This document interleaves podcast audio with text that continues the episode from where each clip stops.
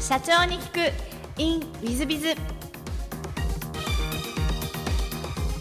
ィズビズの新谷です先週の続きをお聞きくださいで、その後、ハッチワークさんを創業でいらっしゃいますでしょうか？はい、そうですね。で、これやっぱり思いがもともとありまして、やっぱり不動産業界に対しての思いと、あとフランチャイズが自分がこう、ある意味01のような形でフランチャイズという仕組み自体に関わることができたというと、で不動産業界で何らかフランチャイズのような仕組みでビジネスが作れないかという、あとはセコムのようなストック型のビジネス作れないかという、いろいろこう模索するところから、えー、不動産業界時代の私のやはりあのビジネスの仲間としては本当に尊敬する仲間と一緒にですね、えー、この事業を立ち上げ、今に至っているという形ですね。はい。なるほど。だから独立するにあたって怖さとかそういうのはございませんでした。あの、結果的に言うと怖さはなかったですね。あの、結構、あの、フランチャイズのそのノウハウを作れたというものすごい自信とですね、あと、その、なんか私なりの強みがあるっていうことをもう自覚して、それもあの、数社、こう、転職した中で、あ、一つ一つがやっぱり小さな自信が積み重なってきてましたんで、あとは仕組みでやれるんじゃないかねっていう、正直そんなところでスタートしたんですよ。ただ、それは甘かったって後で気が、気づかされましたけれども、はい。なるほど。ご苦労とかはございましたでしょうか？えー、は、はじめにですね、あの、オフィスビルの賃貸仲介っていう業種があるんですけど、まあ、ビル仲介とか、えー、オフィス仲介とかっていう業種なんですが、そのノウハウとフランチャイズのモデルを掛け合わせることでビジネスを作ろうというふうに01で考えていたんですね。で、実際に、えー、やったんですよ。神田とか、えー、あたりにお店を2軒ほど出しまして、えー、実際やってみたんですが、これがですね、売り上げが乱高下して、もう全然正直言ってうまくいかなくて2点でやめたんですね。で、なんでうまくいかないんだろうなっていう振り返ったんです、その時。で、その時に、あの、今、住宅系の賃貸アパート系のフランチャイズってすごくたくさん成長してるじゃないですか。あの、ああいったところがなぜうまくいくんだろうっていうのと比較してみると、彼らは管理もちゃんとやっているんですね。で、安定的に継続的なストックのフィーを持ちながら仲介もやってる。だから、仲介だけで食ってるわけではないという。かつ、あの、彼らは数が多いんですね。ところが、あの、オフィス賃貸は1件あたりの仲介の手数料は、時には500万、1000万いく場合もありますので、ものすごく大きいんですが、数が圧倒的に少ないのと、かつ、ストックになるところをセットで持っていなかったっていうことをすごく反省しまして、もう、あの、全く自信があってスタートしたのに、これは僕の中で言うと、やはり、その通り全くいかなかったっていう、まあ、絵に描いたような経験をしました。これはやばかったですね。はい。どんな方向性に変えられたんですか？えー、まあ、原点に戻ろうということで、私の得意分野であるビルの管理業を、えー、同時にスタートするというふうに方向を切りまして、で、その時に実は、えー、先ほど私をえー、麻布のビルに一晩泊めて、その後、えー、誘ってくれた、えー、福田さんという方がいるんですけども、その方がビルの管理会社を独自で立ち上げてたんですけど、その会社をじゃあ一緒にやろうかということで、あの、まあ、僕よりずっと年上の人ですんで、うん、あの、そういう意味では、管理業ごと私どもに、えー、ジョイントしてくれましてですね。で、基盤もできやすくなり、ビル管理を一部始めて安定してきたという、それがまあ初期ですね。まあその時にはまだ会議室という事業まで行ってないんですけども。はい。あの、私のイメージだと、あの、えー、大竹会長様のところが、あの、貸し会議室事業のイメージが強いんですが、貸し会議室事業は、あの、いつからなぜ始められたんでしょうか？えー、先ほどのオフィス仲介のフランチャイズ事業でちょっとうまくいかなくたって、その後に管理を入れて少し安定させ、で、世間を見てみると、その当時2008年頃なんですけれども、えー、空室が大きく出始めていまして、で、その後リーマンショックが来て、またそれがこう加速すると。で、オフィスビルのオーナーのお困りごと探しだったんですね、結局私のポジションはですね。で、そのオフィスビルのオーナーのお困りごとがとにかく相手困るんで、それをなんとか、えーオフィスビルを何か有効活用しながら収益をするものはないかということで探したときに、レンタルオフィスにするか、会議室にするかという、そういうあの選択がありました。で、えー今でいう、えー会議室最大手の会社さんに、えー池袋のビルをやりませんか？と、初めはですね、そういう方を入れて、えー私たちは、あのーオーナーに満足してもらおうと思ってたんですが、実は断られたんです。僕はあの今でもですね、えーあの社長に大感謝してるんですね。あ会うとよく言われるんですよ。あの時うちがやってればねとか言われるんですけど、実はそれ断られた。池袋はちょっと場所が悪いからというか、うん、いろんな意味で断られる。で、私たちが、だったら自分たちでこれできそうだよね。仕組み化できそうだよね。ということで、自分たちで始めて、それがうまくいきまして、そこからやはり次に次にと神田大手町という形でどんどん増やしていったという、そういう経緯です。なるほど、面白い経緯ですね。えーそうしましたら、もしよろしければですね、えーぜひ事業内容をですね、宣伝があったら、えーご説明いただきたいんですが、どんな事業を今なさっていらっしゃいますでしょうか？今はメイン事業はですね、駐車場に関連するビジネスですね。で、皆様、あの、駐車場っていうと、あ、コインパーキングですかって言われるんですけれども、えー私たちがやっていますのは、月決め駐車場の分野になります。月決め駐車場は、あの、コインパーキングと違って、毎月家賃を払って、車を置いとく場所っていうふうに。えーコインパーキングは全国で今150万台分と言われているんですけれども、えー月決め駐車場はですね、おそらく3000万台ぐらいあるんですね。もう圧倒的に市場マーケットが大きい、この分野で、月決め駐車場を DX で管理会社さんとかオーナーさんのお困りごとを解決しようとか、その探す人の問題を解決しようという、そういう会社がなかったので、まあ、ここに関しては第1号で、我々がやっぱり業界初を作ったという、そんな自負がありますけれども、えー私は今、あの、一緒に代表取締役を、えー私が会長では、あの、社長の増田というのがおりまして、えー増田社長がですね、えー10年前に、自分で車を探そうとしたとき、駐車場を探そうとしたときに、ものすごいめんどくさかったんですね。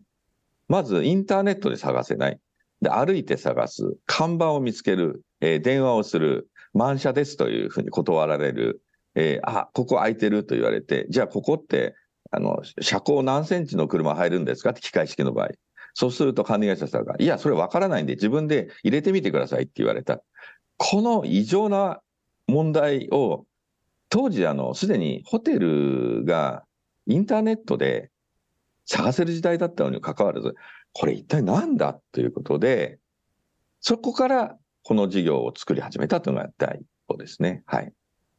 なるほど。で、あの、駐車場を、えー始めて、その駐車場事業の、えーポイントになったのは、えーまず駐車場を探すホームページを作ろうということで、あの、えーポータルサイトを作りました。もう100人のアルバイトを雇って、あの、くまなく都心を写真を撮って歩いて、ポータルサイトを作って、で、ポータルサイトが最初全くお客さん来なかったので、もう全く赤字だったんですけど、1万箇所くらい、1万台分ですね、増えたときに、ポツポツと反応が来て、急激に良くなりまして、で、あの、初めて、それまでは駐車場に物件を、えー載せさせてくださいって言っても、県もほろろ断られてたんですけども、えー我々が認知されて、えー管理会社オーナーから、えーここに載せれば、えー決まるという、そういうポータルサイトがまずできて、これがあの国内最大規模になったことによって、それをベース、そのパワーをベースにですね、今はあのオンラインで全ての契約が整うと。まあ、皆様あの車探すときには、看板で探してる方まだ多いと思うんですけども、えー実は看板に QR コードがついていて、その QR コードを読み込めば、えー空き埋まりが瞬時にわかると。あの、その看板がない時代は何かっていうと、電話をかけると、えー向こうにいた管理会社の人が、電話ではい、埋まってます、満車ですとかっていう、それがほとんど、8割満車ですんで、そういうやり取りが全部あのなくなって、それでその場で申し込んで契約もできる。あとは、空いたら連絡、あのー空き待ち予約っていうのができるようになりまして、空いたら連絡が来る。これのニーズもものすごいニーズありまして、今で6万オーダーぐらい入ってるんですが、空き待ちだけでもですね。あのそそういう、なんつうかね、駐車場探しの関連して、契約も全部オンラインで、すべてが完結するというこのビジネスモデルが今できて、えーまあ、これはですね、今世の中を変えようというぐらいの勢いで伸びております。はい。はいそうしました？ら、あの、全く違う質問をさせていただければ存じます。えー好きなもの、好きなことで事前にお聞きしまして、サウナ、スタートアップを増やすことということでお答えいただいてるんですが、サウナ好きということで、サウナの良さはどんなところにございますでしょうか？あの、長くなるので軽く申し上げます。あの、やっぱり好きなことって長くなっちゃうんですよね。いや、あの、サウナはですね、もう今や完全ブームなので、今更言うこともないかなと思うんですが、ブームよりも少し前、4年5年ぐらい前ですかね、から、あの、ある方から、今今のブームの原点になる本を渡されて、これ読んでみたら面白いよ。で、それがハマって、本当にあの、整うというところを今、禅のようにですね、はい、あの、取り組んでおりますという感じです。はいなるほど。ありがとうございます。で、えー、座右の銘もお聞きしまして、これもちょっと斬新で、恩子かける送信ということで、これ意味も含めてご説明いただきたいんですあどんな意味でいらっしゃいますでしょうか？えーこれはですね、当社の結局ミッションビジョンバリューを作るときに、自分自身が今までどうやってきたか、それとあの、今やっぱり一緒に経営しているマスだとですね、俺たちは一体何をやってやっていきたいかって言ったときに、あの、ビルから始まり、駐車場から始まり、これすべて昔からあるものを、これを私たちの新しいテクノロジーで、新しい価値を生み出していく。これは自分たちやっぱり得意分野だし、この分野であれば、エネルギーも一点集中できるっていう。まあ、やっぱりこれが我々の、えーこれから生きていく価値なんだっていうところにありまして、まあ、恩子というのはその既存のいろんなものが世の中にあるけれども、送信っていうのは、えーそれをテクノロジーで進化値創造するという、そういう意味を込めて作っております。これあの、えー誰かね、有名な書家が作った言葉なんですね。はい。ただ私の中でフィットしたということです。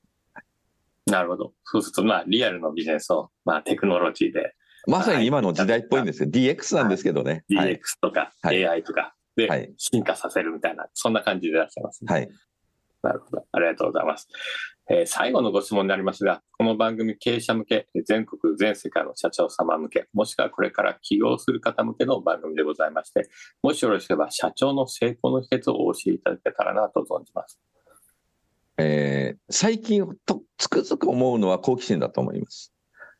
あの、好奇心がなくなった時が引退する時なんじゃないかって僕は思ってるんですけども、まあ世の中見て、あこれなんかもうちょっとうまくできるんじゃないのって思う気持ちがなくなったらダメだと思うんで、やっぱり一言で言うのは好奇心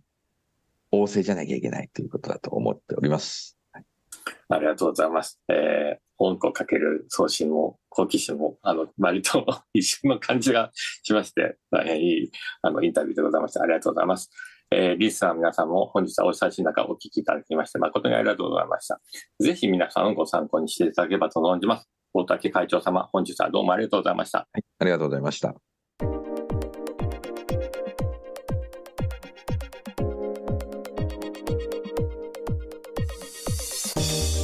本日の社長に聞くインウィズユーザー株式会社ハッチワーク大竹会長様あでいらっしゃいます。まあ私も10年以上の付き合いで、えー貸し会議室のイメージが強かったんですが、まあ、不動産業からの貸し会議室、貸し会議所からの駐車場、まあある意味、えー管理というか、駐車場の、えーまあある意味仲介なんでしょうかね。IT を使った、えー駐車場を埋めるお手伝いといいますか。そんな事業に変わられてらっしゃいました。あら、そっちに変わられたんだという感じで、えーまあ、かつ事業もどんどんどんどん大きくなって、ーまあ、もっと上の方上の方へ多分行かれるのだと思います。まあ、そういう意味でですね、えー、大竹会長様、私よりも年齢、えー、上でいらっしゃいますが、元気だし、好奇心も旺盛だし、そして、えー、やる気満々っていう感じでですね、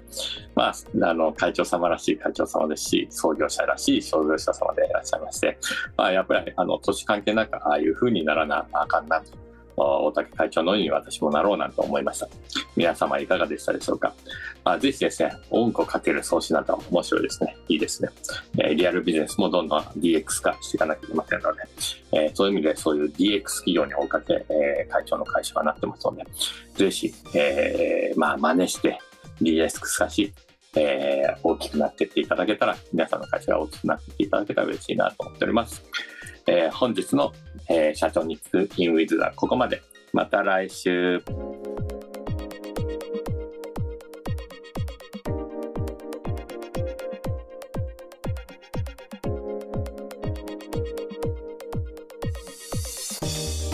本日も社長に聞くインウィズビズをお聞きくださり誠にありがとうございました。えー、この番組は2017年1月から毎週配信を続けております。これまでにたくさんの成功社長成功経営者のインタビューをお届けしてまいりました。その内容は全てテキスト化いたしまして私ども WizBiz が運営するウェブサイト経営ノートでも閲覧いただけるようにしております。音声だけでなく文字で読み返すことで新たな発見や気づきがあり皆様の会社経営に役立つヒントがと見つかるのではないかと思いまして、えー、サイトの方にもさせていただいてます。ぜひネット検索で経営ノートスペース社長インタビューと入力いただき経営ノートのサイトをご覧になっていただければというふうに思っております。本日の社長に行く e ムイズではここまで。また来週。